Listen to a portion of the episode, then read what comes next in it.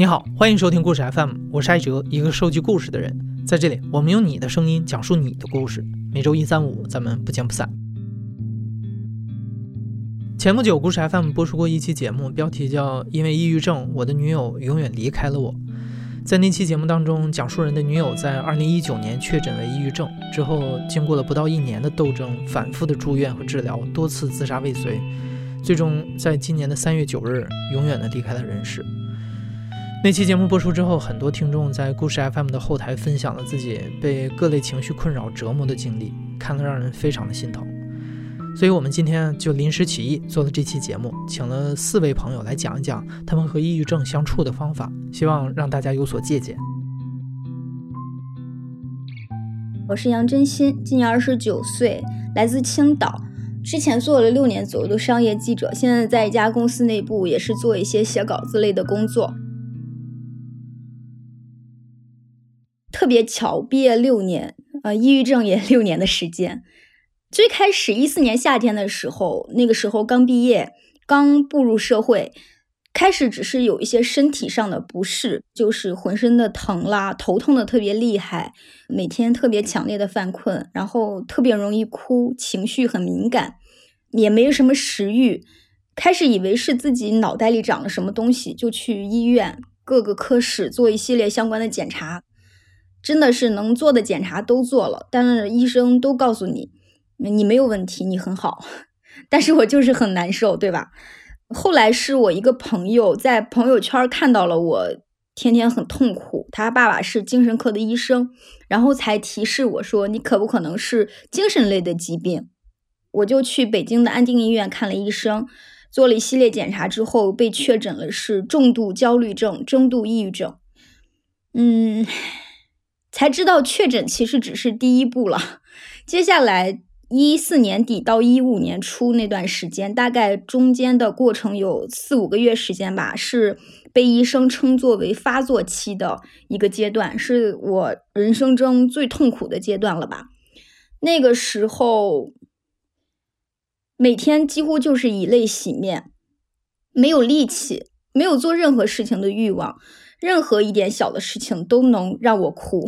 比如说我堵车堵在路上，或者是看到领导发的微信，或者是吃饭的时候要排很久的队，就是在一般人看来非常普通的一些小事情，日常生活中的小事儿，都能激发我的不安的情绪，然后就大哭一顿。最难的时候就是自己辞职那段时间，每天在租来的房子里哭七八个小时。不吃饭也不社交，一个月暴瘦了二十多斤。然后吃了一段时间的药，但是最开始因为没有什么经验，医生给我什么药我就去吃。后来吃了大概两个月多月的时间，发现完全不起效，才又换了一家医院，去到了北京大学第六医院，重新做了检查，重新开了新的药。这个时候才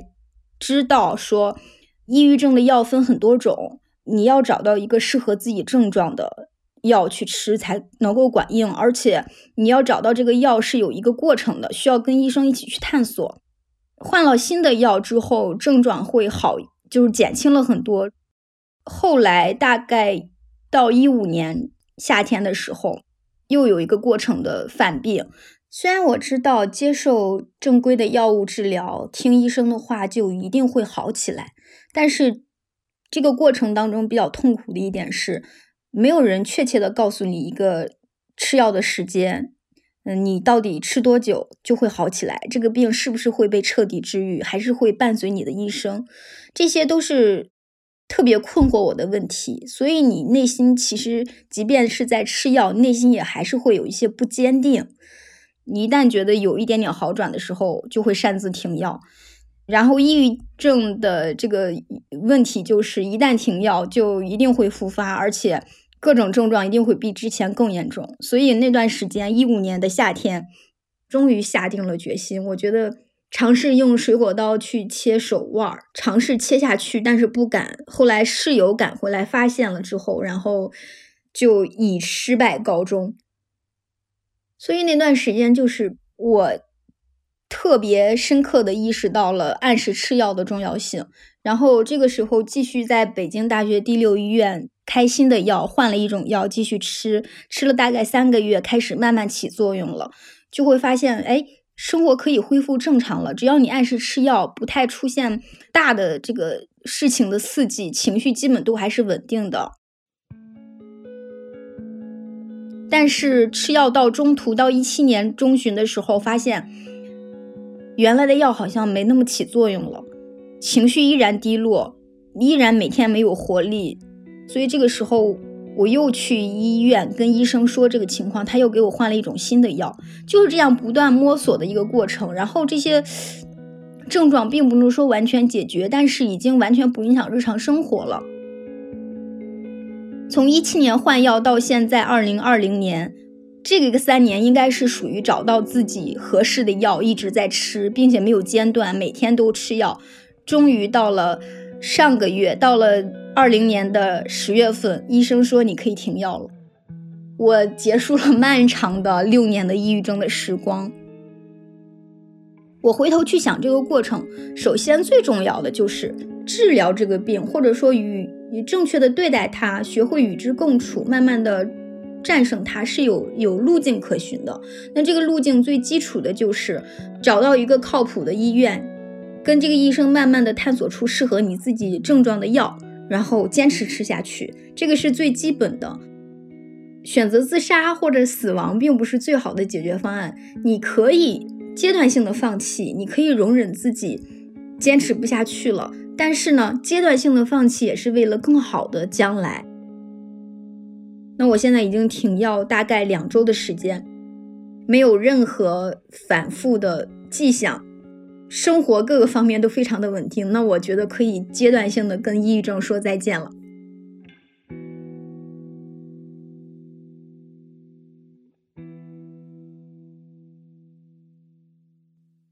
谨遵医嘱，坚持吃药，这应该是每一个抑郁症患者都要做到的疗愈自己的基础。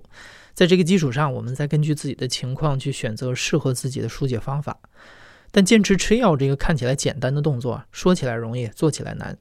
杨真心每个月都去医院复诊一次，这对于抑郁症患者来说相当痛苦。好在在家人朋友的陪伴下，杨真心坚持了下来。但并不是每个人都有条件做到这一点。接下来的这位讲述者啊，很特别，他是一位音乐人，虽然患有抑郁症，但他只吃了两三个月的药。这一方面是因为药物呢，的确会影响记忆力和情绪，不利于这位讲述者的创作；另一方面也是因为这位讲述者觉得找到了适合自己的方法。他创造了一个分身，叫 Stevens。通过这个分身，很多他自己无法表达的情绪有了出口。但是我还要再强调一下，擅自停药是治疗抑郁症的大忌，请勿模仿。而创造分身的这种方式呢，的确非常有创意。你可以看一看适不适合自己。我是 Stevens，我是一个人的分身，我更多的时候是他的情绪的出口。今天的讲述者是我的本体。我是一个摇滚中年。我今天要讲述的是我的分身 Stevens 的故事。二零零八年的下半年到零九年的年初，这个时间段最严重。我的起始的原因主要是因为我把工作辞了，我在做音乐，然后呢，乐队做的也不顺利，然后同时又有。N 件事情同时崩掉了，导致的其实是我无事可做，那个焦虑的状态让我变得抑郁，因为我的情绪特别差。然后我刚好有一个朋友的房子空着，我那个原本住的房子特别破了，然后他让我去那个地方住，他在一个十五楼，有特别大的落地窗。我其实最难受的那一个时间段都在那儿，我半夜就在那哭，然后房间里面全部都是。都是啤酒，我每天也不吃饭，然后就是每天喝酒，地上全部都是铅笔写的一些诗啊，一些我写的歌词什么的。基本上那个长的时间段的生活就是这样。我不知道我能做什么，我也没有事情可以做，我也不愿意去跟不愿意去跟朋友相处。我首先去先去跟比较熟的朋友去接触，然后跟他们聊天聊完了他们都特别不开心，因为被我聊得特别丧。所以那个时间段，好朋友也不愿意来跟你接触，就变成了你总要去跟一些不太熟的或者是刚认识的朋友去聊天。你希望寻找同类，其实。然后我觉得整个事情的转机是，是因为我写了斯蒂文斯的一首歌，我是一口气写了两张唱片的内容。第一张唱片是一棵歪脖树，我当时就想，我一定要找到一棵这么漂亮的歪脖树，在下面吊死。然后我写完两张唱片，我要上传的时候，我觉得我不能用本体的那个名字去发这个内容。因为我本体的那个写的音乐其实只是有一点小伤感，它不是一个特别沉底的那种音乐，所以当时我就用了 Stevens 这个名字。Stevens 是一个我设想里面的啊，他是稍微比我年长一些的一个人，他是一个在工作中和生活里面特别胆小懦弱的那样的一个人，他所有的。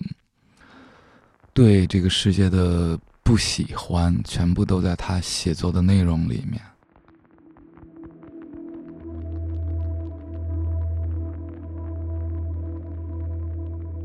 他是一个这样的人，但是作为我自己，我的本体来说，我是不能这样去表达。我一定要装作我的生活很好，我周围的朋友才愿意来跟你相处，你们才在同样的一个世界里面。我觉得这个对我帮助非常大。Stevens 是一个输出者，他要向外输出我的这些情绪。如果没有这一个出口的话，会特别累。我觉得会特别累。我不知道那些东西该怎么办，因为到后面我没有办法去跟朋友说什么。你提出来的所有的角度、所有的事情到我这儿，我的思路、那个想法都会变得特别丧。经常我写，我在我本体写作的时候写着写着，你就发现好像我走偏了，那个情绪太向下了，里面的某一个字或者是某一句话的那个情绪过于向下沉，它应该是 Stevens。比如说我今天来录音的路上，现在已经秋天了嘛，本体的创作的方式可能会写树叶在地上形成了好看的图案，是因为风。但是，Stevens 的角度就是，这个主体把你生下来，让你生长，让你贪婪的吸收光、水和空气，然后本体变得粗壮。你看它足够粗壮的时候，它就会让你掉落，让你落到它的脚下，慢慢的，它会再次吃掉你。然后，其实我的好转的原因是我写了斯蒂文斯有一张唱片叫《惊喜于伤害和爱》。我觉得我活得越来越好，活得越来越有希望。但是我活得越来越好和越来越有希望，可能和大部分人想的不同。我认定了世界不会变得更好，所以我要好好的努力的活下去。我要把我看到的越来越差的世界记录下来，让更多的人看到，让他们知道这个世界有哪些地方不好，尽量避免去踩坑。这件事儿，我觉得我想明白了，我的情绪就变好了很多。Stevens 中间停了六七年，因为我的状况有好转了，我也没有在那个情绪里面。一直到一六年的时候，我找到了那个账号，我发现好多人给我的私信和留言。再加上一六年的时候，我其实做了和零八年同样的决定，我辞了职，我要继续做乐队。所以从一六年到现在，我又做了，我又开始重新做斯蒂文斯的音乐。私信里面好多人给我写的东西，都是特别像斯蒂文斯的感受的。句子或者是诗，他说：“我看到的世界可能比你看到的更冷。”或者他说：“谢谢你比我更早的看到了这个世界的样子，然后你告诉了我。”这个让我觉得真的有太多的同类。包括很多人的鼓励。我我特别记得有一个感觉上年龄挺大的一个大姐，她第一句话是谢谢你，第二句话是。隔了一年或者两年给我发的，他说我之前的手机丢掉了，我重新注册了一个账号，我找到你，你一定要好好的活下去。我从来没有想过斯蒂文斯会和温暖这两个字关联起来，但是我看到那些私信的时候，我真的觉得挺温暖的。是有这么多人都觉得这个世界很差，有这么多人对这个世界都很绝望。有这么多人在找到一个群体，希望我们是战友，我们能一起面对这些残忍，这个让我觉得温暖。Stevens 的问题并不罕见，因为担心给家人和朋友带来消极影响，很多抑郁症的患者都会选择把压力和痛苦憋在心里。而接下来的这位讲述者一六，他的方法虽然无法帮他宣泄情绪。但通过专注练习，某种程度上，他还是可以控制消极情绪的蔓延。大家好，我是一六，我是九九年的，是一个在北京上学的湖南女生。啊，我之前曾经有过一段时间的抑郁症病史。我从二零一八年一月起开始有症状，刚开始的时候，类似于你在洗碗槽旁边看着你没洗的碗。你今儿没洗，然后明天还是没洗，然后你逐渐会觉得，那个碗碟会逐渐无限的堆积下去，就是你的事情会逐渐堆积起来，而你没有动力去完成它们。而你一旦想象去完成它们，任何一个细节的想象都会让你觉得重若千钧，大概就是这种感觉吧。二零一九年十一月的时候确诊了，病名是双向情感障碍。我主要的症状是。每年会有大概一到两个月的时期是精神亢奋、睡眠减少，呃，脑海中充满暴力想象的，然后其余会在会在十月到十二月，大概是在这个时候，嗯，出现非常深的抑郁症状，大概就是起不来床，然后自杀倾向。在情绪来的时候，会感觉到真实的生理疼痛，集中在胸口部位，感觉上像是被刺穿了。当我去回溯这个原因的时候，我会觉得，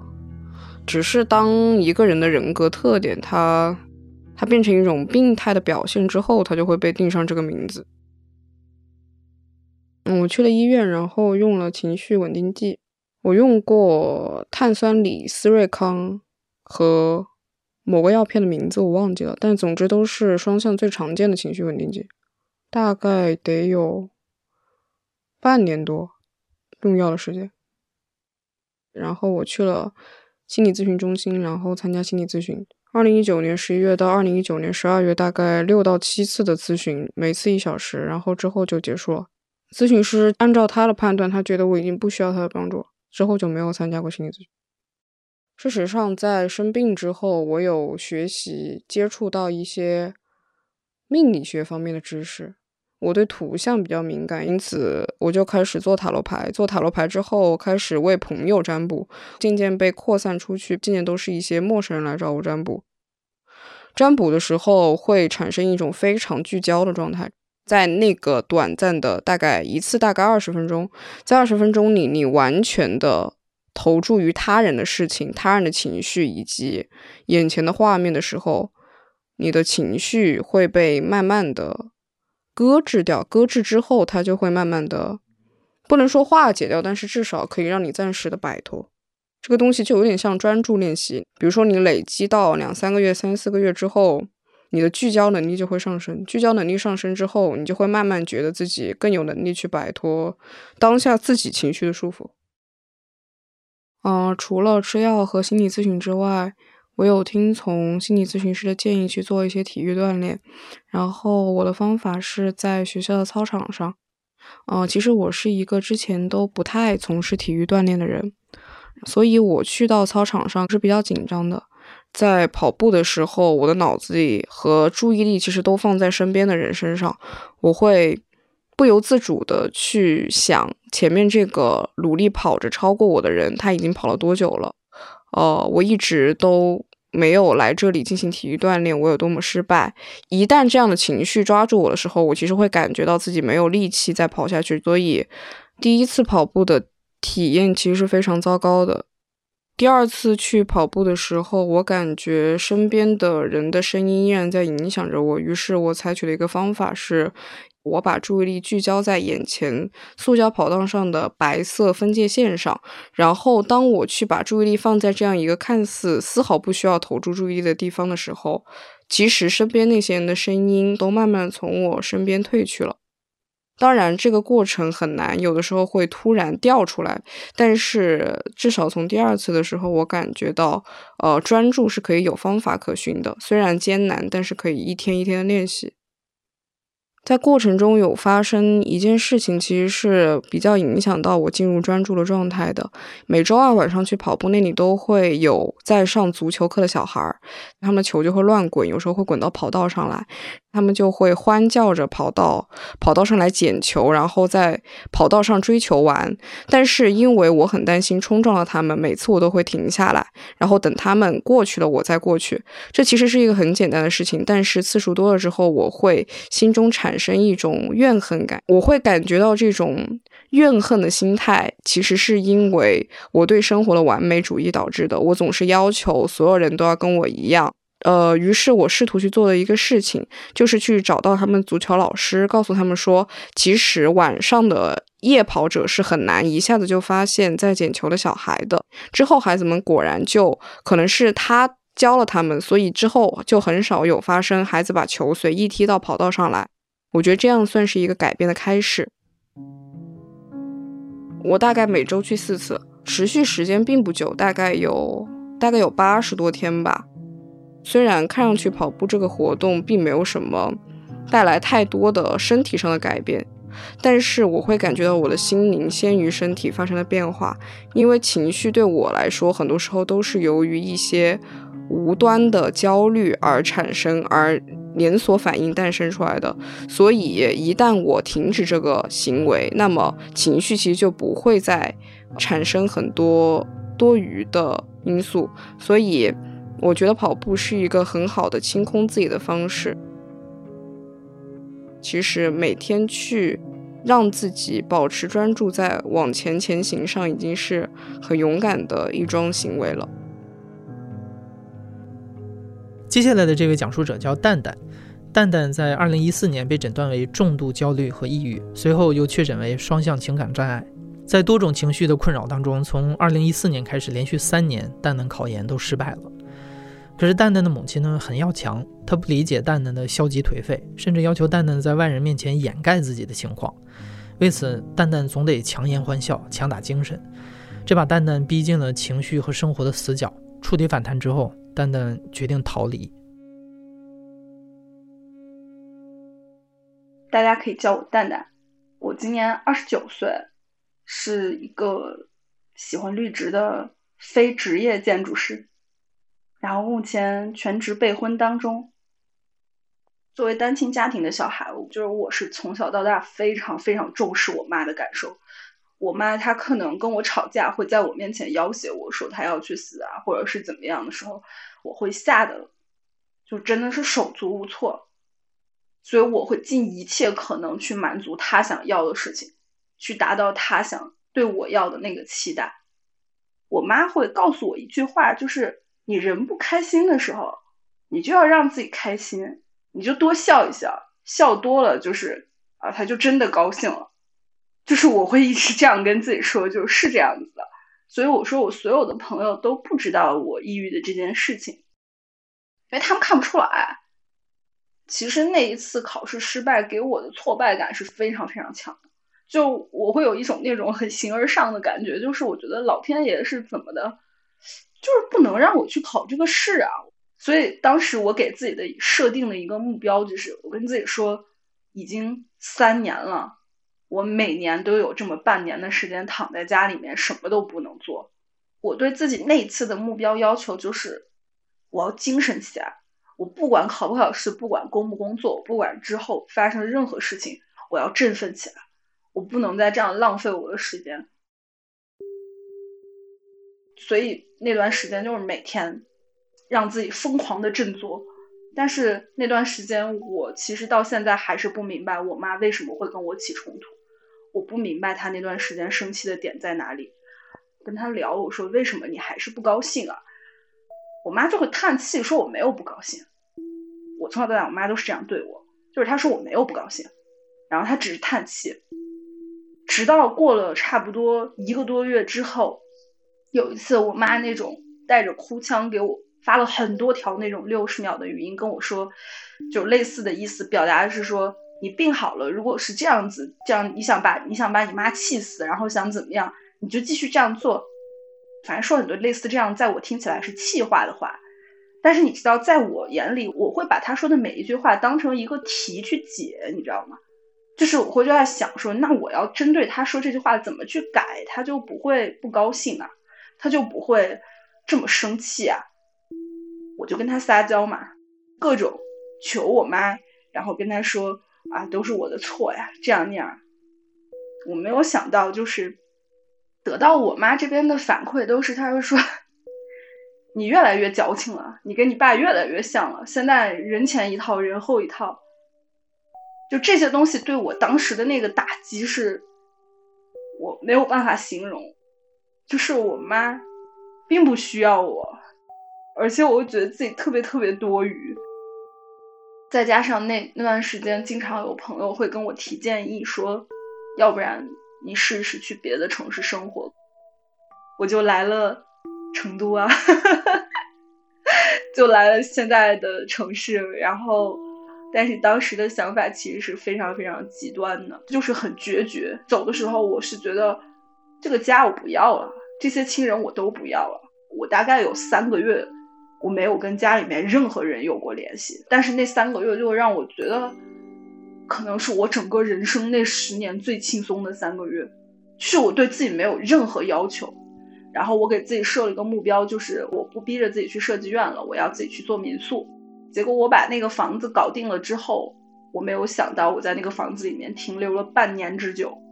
那半年的开始，我开始谈恋爱了。就跟我现在马上要结婚的老公，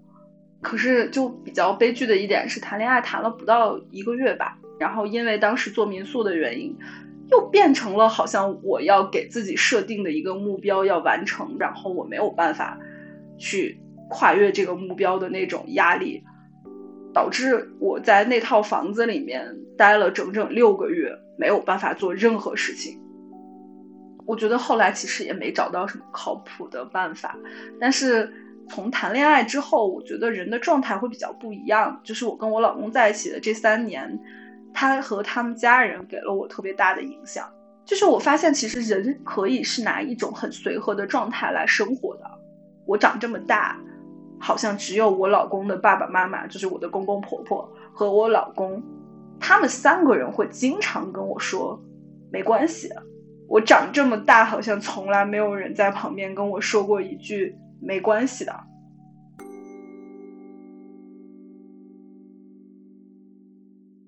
对于结婚这件事情，我有一个巨大的障碍，就是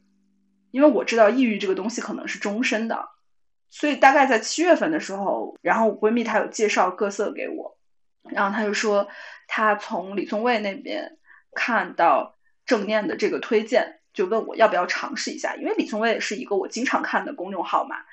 而且我自己的原因可能跟别的去做正念的小伙伴还挺不一样，就是我觉得就是因为我当时状态很好，我觉得我在我状态好的时候，我希望把这个好的状态留下去、延续下去，我是抱着这样子的心态，然后开始接触正念的这个东西。我自己的感受来描述正念的话，它其实是一个。接近冥想的状态，但它跟冥想不太一样的一点就是不带宗教成分。它的核心要素是希望你去建立一种和当下连结的状态。就是我最近经常做的一个练习，其实是一个正念，叫正念三分钟。它其实是相对简单，但是相对阶段比较靠后的一个比较综合性的练习。有一些非常舒缓、非常简单的背景音乐，然后根据他的语音引导，比如说，哎，大家现在跟着我，现在先闭起眼睛来，然后你深呼吸，然后你锚定在自己的呼吸上。对，这也是正念比较重要的一个点，就是锚定在呼吸上。其实相当于是让你专注在你当下的状态。比如说像我跟你做采访的时候，如果我很紧张，如果我这个时候情绪失控了，他会提醒你，你去观察一下自己失控的状态，它是不是只是一个状态？那说明你自己还是安全的，你是可以走出来的。就似乎就是感觉让你会觉得你站在一个旁人的角度去看你自己要清晰很多。今年天气。秋天、冬天来的比较早一点嘛，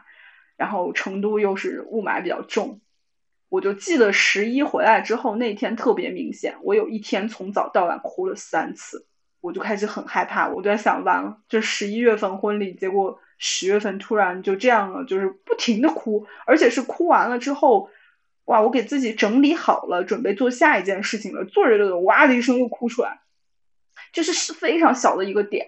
但是。如果放以前，我觉得那种恐惧感可能会淹没我好几天，就是我觉得没有办法打起精神来做事情。其实那一天我仍然是非常害怕，但是就会觉得怎么说呢？有一个另外一个声音会提醒自己，还行，最大不了我抑郁了，我就躺平呗，对吧？我躺平了就最大不了婚礼后面的事情我不管了，能有多大不了呢？我觉得我那两天就没有像以前一样会要求自己。这个可能我觉得是最大的一个感受不一样吧，就是 我这个人还不是一个特别平静的人，但是我觉得至少自己在出现任何问题的时候，不会像以前有那种不停蔓延开的那种恐惧，你会有意识到，哎，我现在是在恐惧状态，然后我会求助，就是我会跟我身边的家人，我会跟他讲，我现在状态是这个样子，我可能很多事情做不好。然后给大家一个心理接受程度，我自己的预期也会放低一点。我觉得有意识到自己当下的状态，也是一个非常重要的事情。